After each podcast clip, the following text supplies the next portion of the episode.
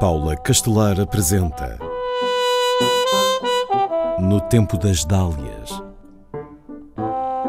Mulheres Intemporais Maria Palmira Tito de Moraes nasce em 1912 numa família republicana que a ensina a amar a liberdade. O seu pai, Tito Augusto de Moraes, é um dos militares do 5 de outubro de 1910. Durante a Primeira República, é deputado e ministro. Com mentes cabeçadas, dirige a Aliança Republicana e Socialista e combate a ditadura. A par dos estudos escolares, Palmira aplica-se numa matéria que a apaixona: o canto. Em 1935, com 23 anos, termina o curso superior de canto do Conservatório Nacional. Quer estudar enfermagem, mas a formação existente em Portugal fica aquém do que gostaria. Fará o curso superior de enfermagem em Cleveland, nos Estados Unidos, com uma bolsa de estudo dada pela Fundação Rockefeller. Torna a Portugal e em 1939 faz parte do grupo de fundadores do Centro de Saúde de Lisboa. Um ano depois, é também uma das pessoas que criam a Escola Técnica de Enfermagem. Em 1948, o seu irmão, Manuel Alfredo Tito de Moraes, é preso. No ano seguinte, os dois irmãos trabalham juntos na campanha do general Norton de Matos.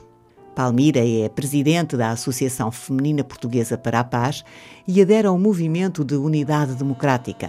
Participa em ações de protesto contra prisões e defende publicamente a democracia. O seu ativismo torna a persona não grata do governo de Salazar. É demitida do Centro de Saúde de Lisboa e impedida de ensinar nos vários locais onde é professora.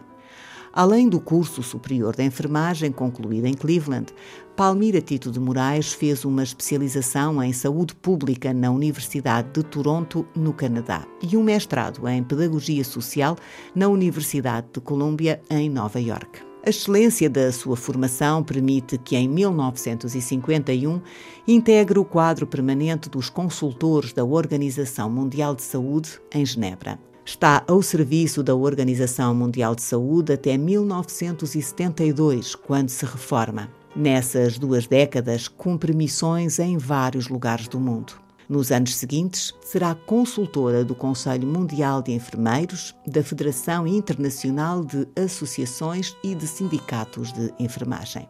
Após o seu regresso a Portugal, em 1977, é reintegrada como professora na Escola Técnica de Enfermagem. Aí ensina até 1982. Republicana, democrata, foi membro do Partido Socialista. Palmira Tito de Moraes lutou pelos direitos humanos, por mais justiça social e uma melhor saúde. Recebeu algumas das mais altas condecorações dadas pelo Estado português, nomeadamente o grau de Grande Oficial da Ordem do Infante Dom Henrique, em 1980, e o grau de Comendador da Ordem da Liberdade, em 1987. Morreu em 2003, aos 91 anos. No Tempo das Dálias, em parceria com o MIMA, Museu Internacional da Mulher.